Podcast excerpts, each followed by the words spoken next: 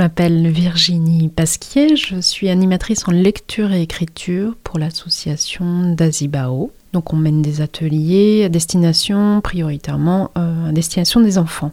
Donc on va dans les écoles, les centres de loisirs, les bibliothèques, les librairies également, pour proposer des ateliers ludiques et créatifs afin de développer l'imaginaire et le langage des enfants. Donc on va créer des livres pop-up, des bibliothèques sonores, voilà, différentes actions qui vont leur permettre de s'approprier le langage tout en s'amusant avec les livres. Et donc vous étiez heureux d'être lauréat au prix de l'innovation sociale, ça vous soutient dans, vos actions? Ça nous soutient financièrement, mais ça nous soutient aussi dans notre démarche. Ça nous renforce, ça nous convainc de notre action, qu'on est sur la bonne voie, que c'est prioritaire la lecture et l'écriture dans notre société, où l'écriture, quand on ne la maîtrise pas, devient un handicap.